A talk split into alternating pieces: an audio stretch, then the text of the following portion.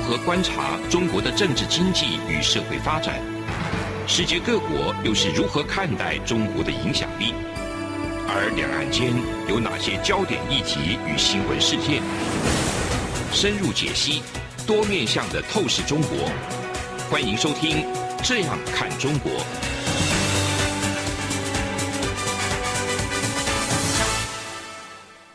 中央广播电台台湾之音，我是主持人陈冠廷，节目是这样看中国。那今天非常的荣幸邀请到我们台湾的政治大学的教授。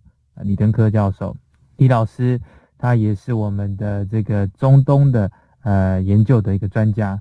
那过去老师也曾经在沙特阿拉伯对对担任过文化参事，文化参事。所以对于中东乃至于整个欧洲情势、国际战略情势都有非常深入的研究。那老师的这个研究领域也包含国际安全。所以今天呢，呃，邀请到老师来到我们这个现场呢。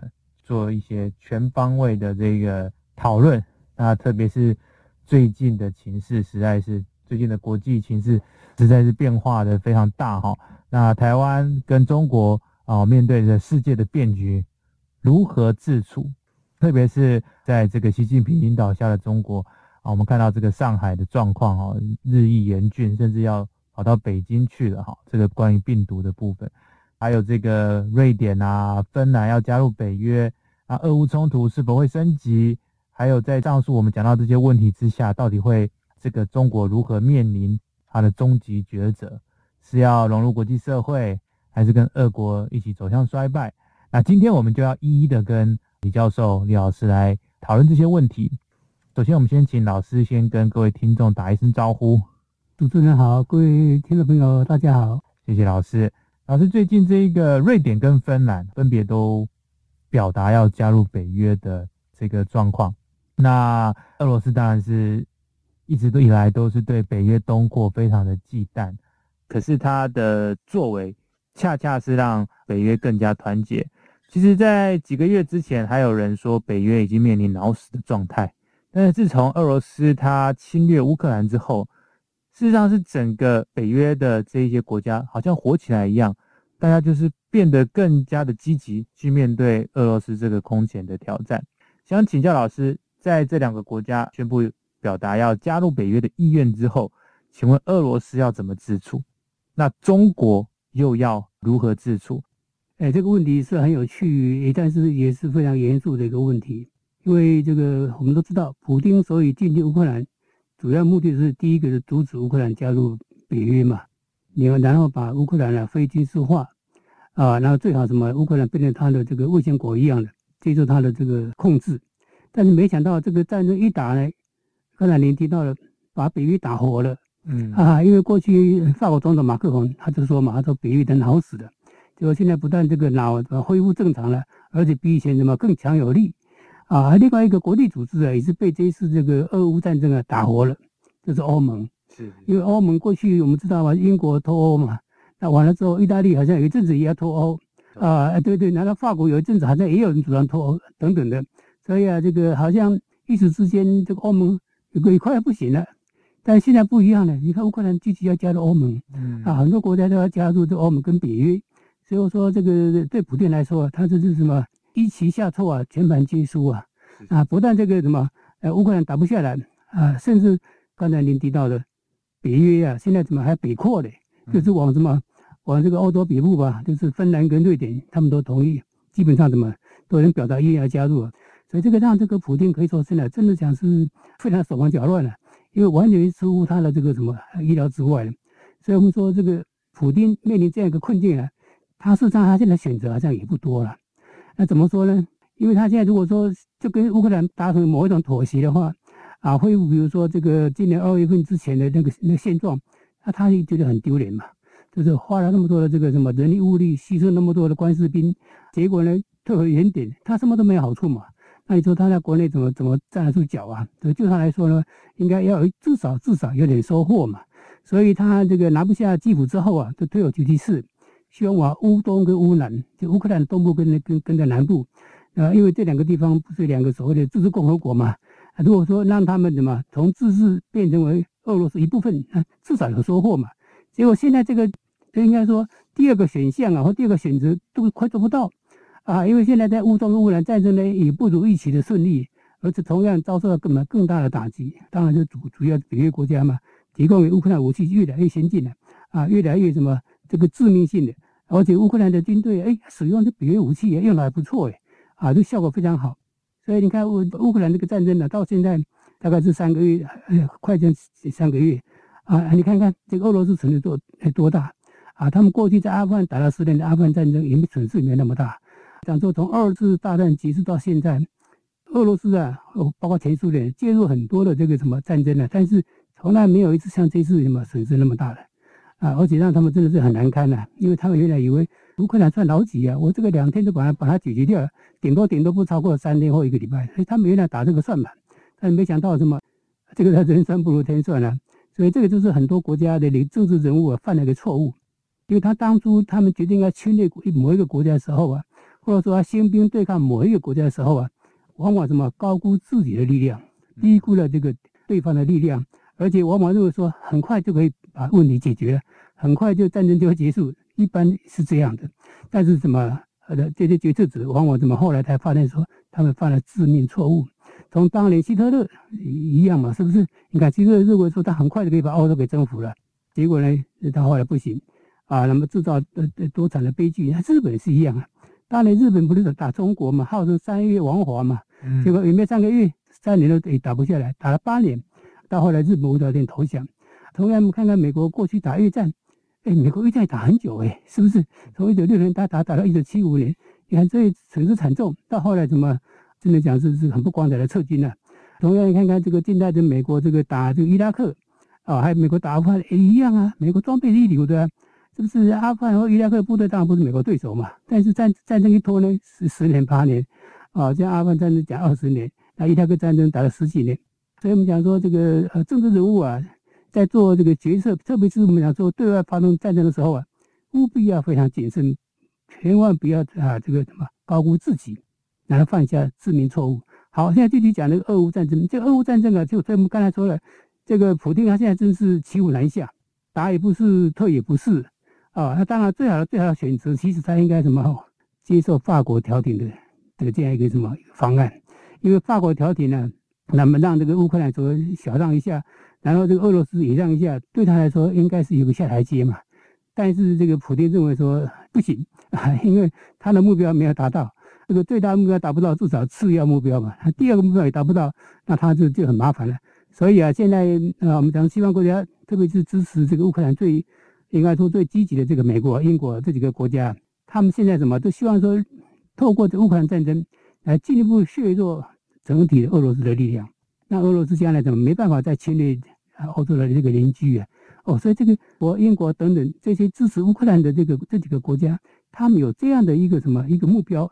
那比当初啊设定目标又又有什么要要高很多哎，因为他们当初协助乌克兰，就说呃乌克兰能够保住，搞不好什么呃接受这个某一种割地割地，哎就把东东部南部给那个俄罗斯啊，然后乌克兰其他地地方还能够维持主权啊，然后这个不加北约，大概是这样的。所以他们本来有一种妥协版本，但是没想到乌克兰真的表现太好了，所以，好到后来怎么呢？哎，这个美国英国认为说，哎这个目标不行，这个目标要提升。所以现在目标怎么不但要恢复这个乌克兰的领土主权完整，还想透过这个乌克兰战争啊，怎么把这个俄罗斯的军力啊，整整体国力啊，那么削弱到它变成一个什么，不再成一个一个具有侵略性的一个国家啊？那你说像这样一个目标，当然这个普京也无法忍受啊。当然就是也有可能说俄罗斯内部发生政变，这可能性是存在。因为一九六二年不晓得大家有没有印象，一九六二年古巴危机，那古巴危机的时候，当时这个前苏联领袖是赫鲁雪夫啊。赫鲁雪夫就是好大喜功嘛，没想到后来怎么在那边弄个啊，这个古巴危机灰头土脸。这回去不久，怎么他们的内部就不流血政变了？赫鲁雪夫被被他下来的，嗯，就被那个那个什么布里兹登基啊，那几个弄弄弄下巴格尼的，他们几个弄下来的啊，跟柯斯金成为那个三三头马车嘛。所以这个今天普定看起来也有可能面临这样一个什么一个一个一个危险啊。所以我们讲说，这个俄俄乌战争到到目前为止啊，可以看得出来，是乌克兰这这方面还越来越怎么越越越越挺住了，而且目前还积极反攻啊。他们总统说，他现在这个已经收复了很多的失土嘛。所以我们讲整体来讲啊，这个呃普丁啊，就目前来说，应该是全世界最伤脑筋的一个什么一个国家领袖。他这个他的一个头五六个大，不止两个大，他现在不晓得怎么去收拾这个善后。讲到这边，顺便点下这个呃，我们讲到中国好了，这个习近平，习近平现在看到这个乌克兰战争这样发展，我相信他也是很头痛啊。啊，为什么很头痛？因为他帮也不是，不帮也不是嘛，对不对？帮了这个俄罗斯，普京当然感谢，也很感谢他嘛，那关系就更好。但是这一帮呢，西方国家嘛一定会集体来制裁这个这个中中国。那习近平这个也吃不消啊，因为现在中国的经济也就也也是很差，他目前经济成长率已经什么，已经这十几年的最差的一次啊，已经被被印度啊完全超车过去了。所以这个习近平现在不帮呢，哎，普京当然怎么就不高兴嘛，就说哎，我这个情况那么危险，为为什么不帮？所以他现在帮也是不是不帮也不是。这个也让什么？习近平事实上怎么呢？处境相当困难，因为就习近平来说啊，俄乌战争啊，本来是给他一个机会。怎么说呢？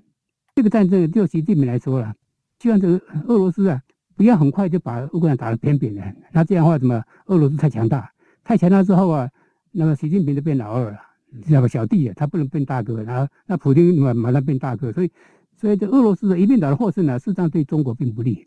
但是俄罗斯败得一塌涂地啊，甚至发生政变，变成一个什么一个民主国家哦，那这个对习近平来说，这个太恐怖了，等于是后院里面出来一个什么一个反共国家，哎，这还得了哦，所所以他还是无法忍受，所以就呃，习近平或者说就就中国目前来说，最有利的发展应该是说，俄罗斯啊不要败得一塌糊涂，那么也不能够全面获胜，那全面获胜也不可能了，对不对？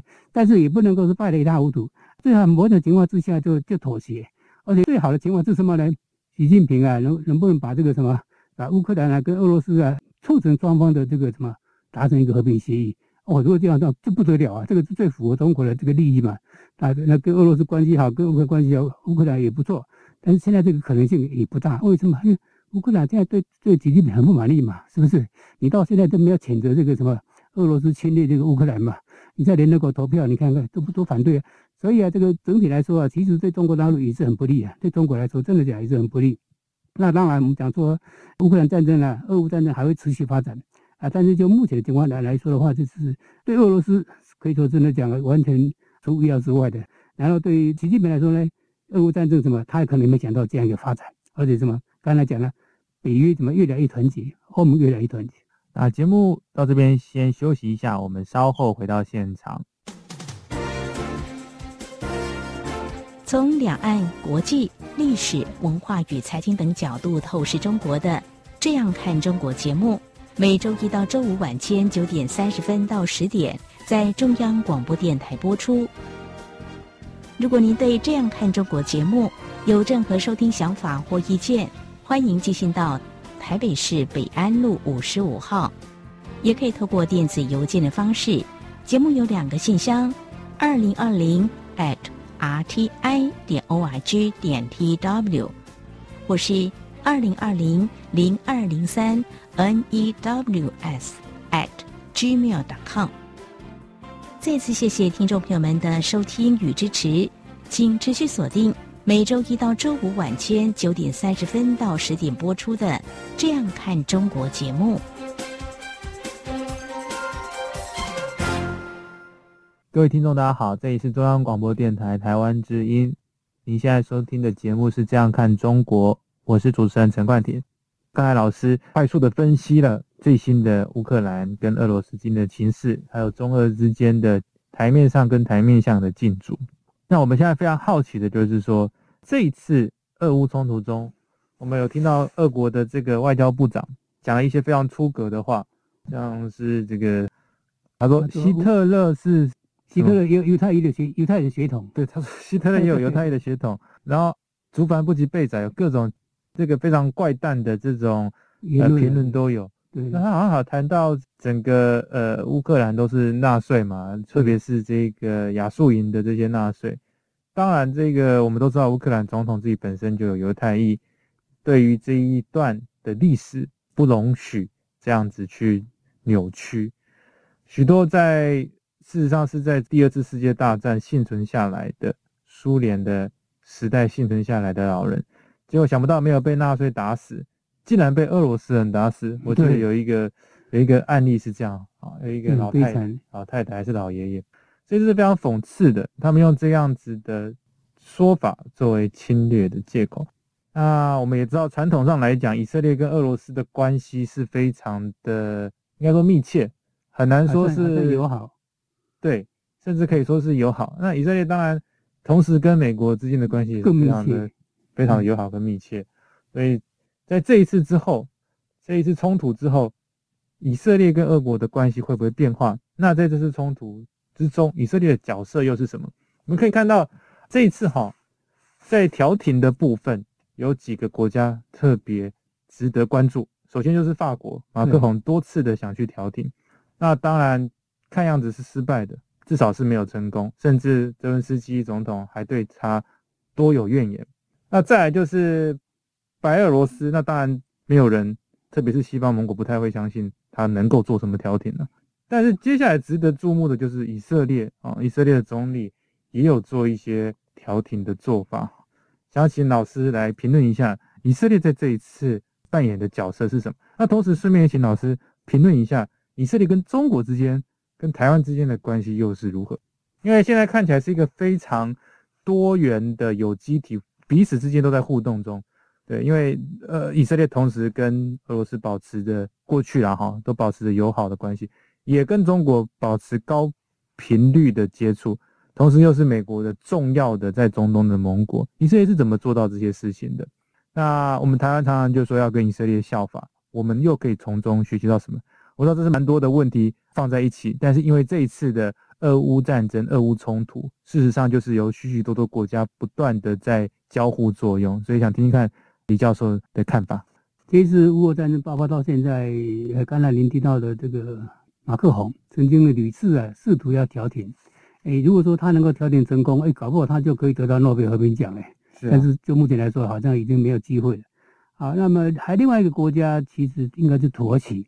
哦，对，土耳其，对对，土耳其中的二端呢，也尝也今天尝试了几次，而且这个你记得吗？有一次俄罗斯啊，这个外交部长还有乌克兰外交部长都到土耳其去。是是啊，当时是由什么二端呢，这个亲自主持啊。所以认为这个什么，他也很有机会，但是后来怎么证明的嘛，不可行。因为他后来二端也发现，他说这个两边的立场差距太大了，这不可能。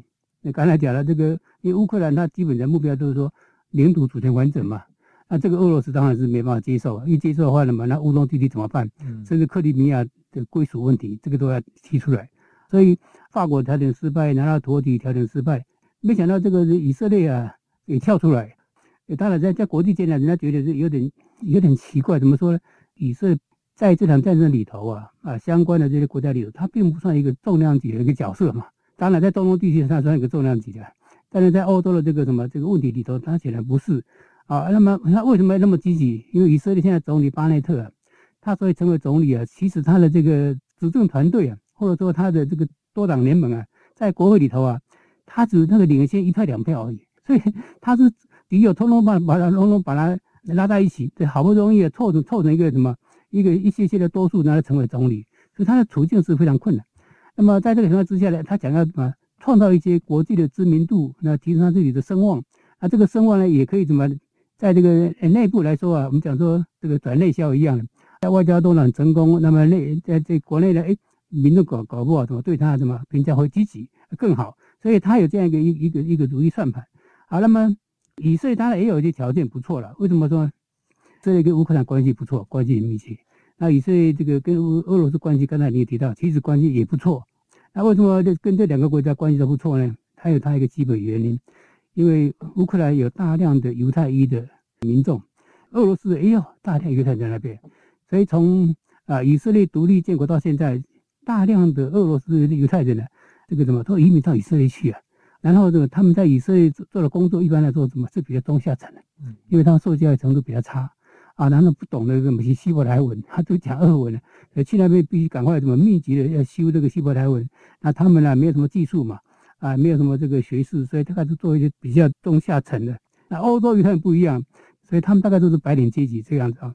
好，那无论如何，就是说俄罗斯的这个犹太人啊，是以色列很重要的一个什么呢？犹太人啊，移民到以色列一个来源，而乌克兰也是一样。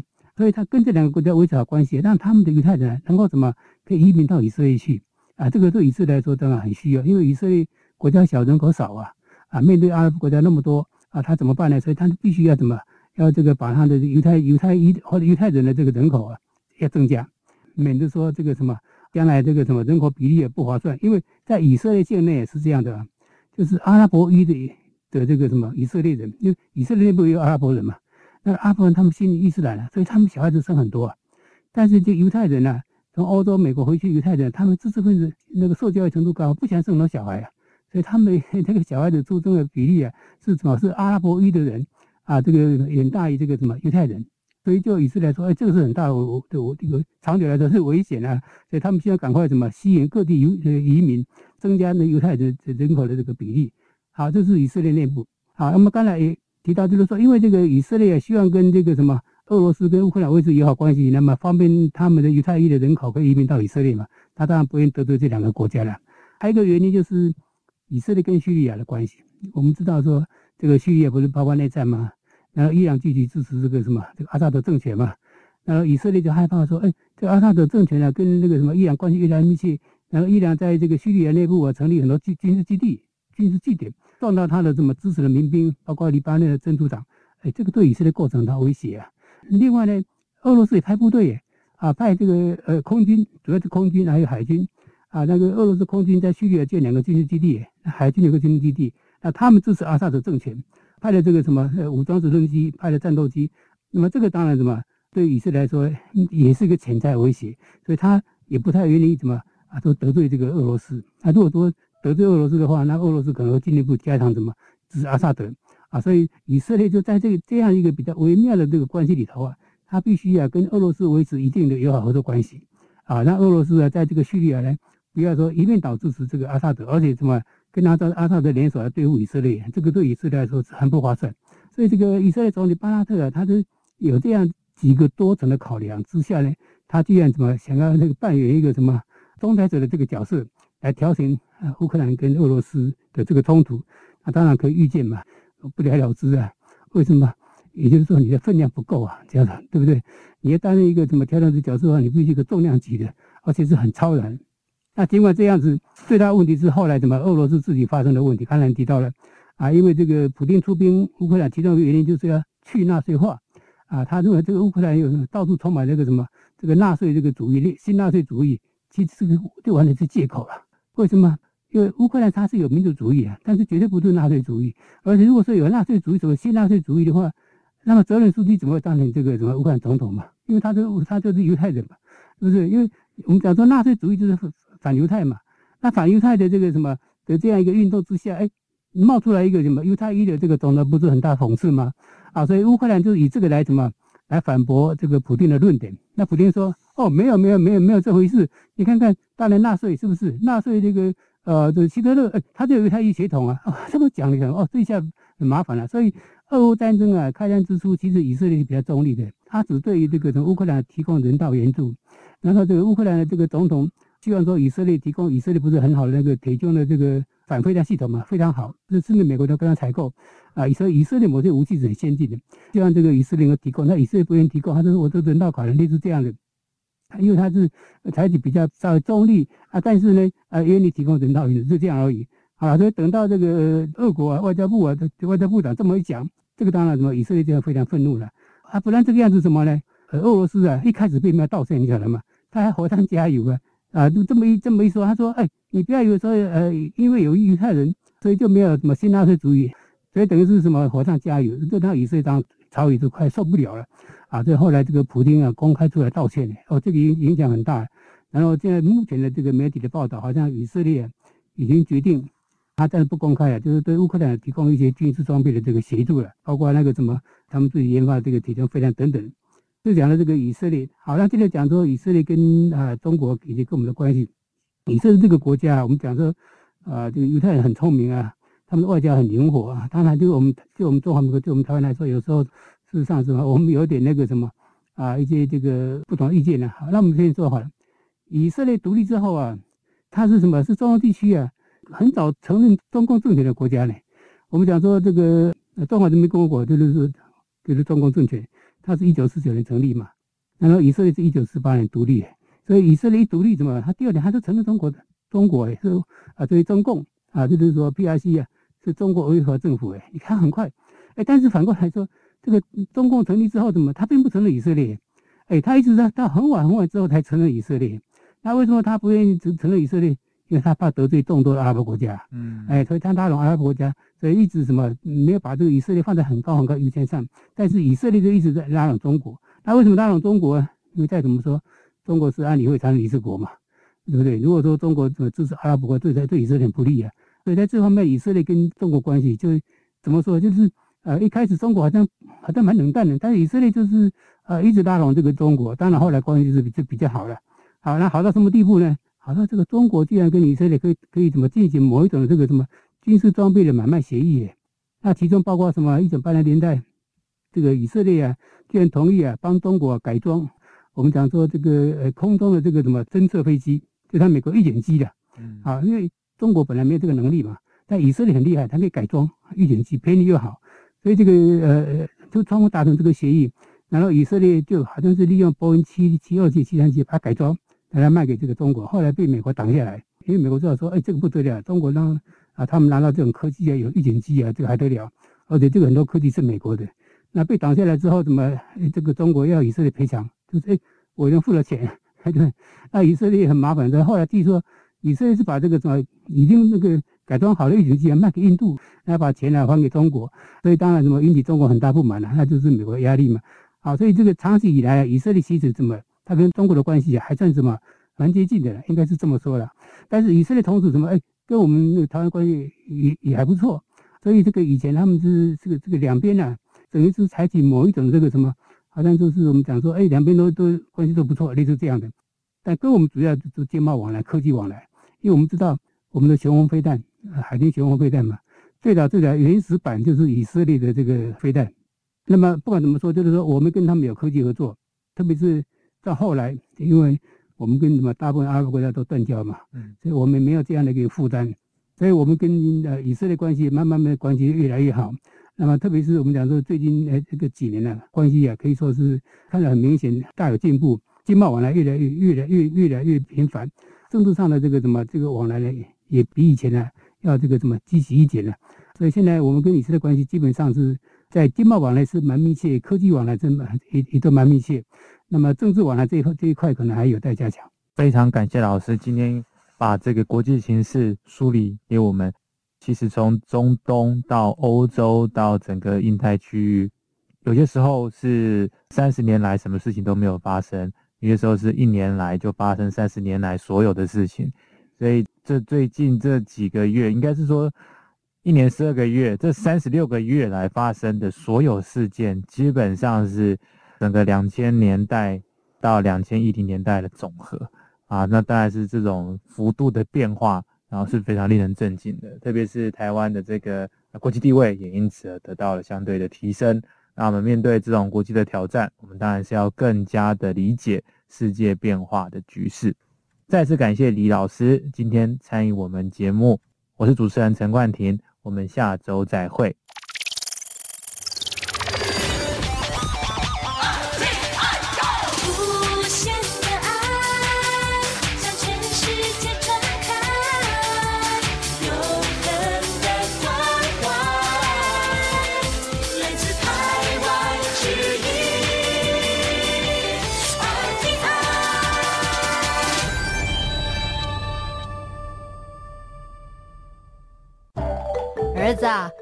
下陪我去一趟邮局。妈，你去邮局要干嘛？去领钱转账。哦，不用这么麻烦啦，转账不需要临柜哦。嗯，这怎么可能？不去怎么提钱啊？行动邮局 App 通通都能搞定啊！新一代行动邮局 App 支援扫码收付、无卡提款、转账、线上缴费，少了携带现金的危险，也没有付错钱、找错钱的问题哦。哇，这听起来还不错哎。是啊。有了它，线上转账缴费省时又方便，你就不用再去领钱缴费那么麻烦了。哦，对了，如果你要去邮局，据点预约功能还能够帮你排队先抽号码牌哦。哎呀，真的很方便哎。那我们现在就去邮局办理申请。哎呦，不用啦，用金融卡搭配读卡机就能够在家申请喽。现在我们就上邮局的官网查查吧。以上广告由中华邮政提供。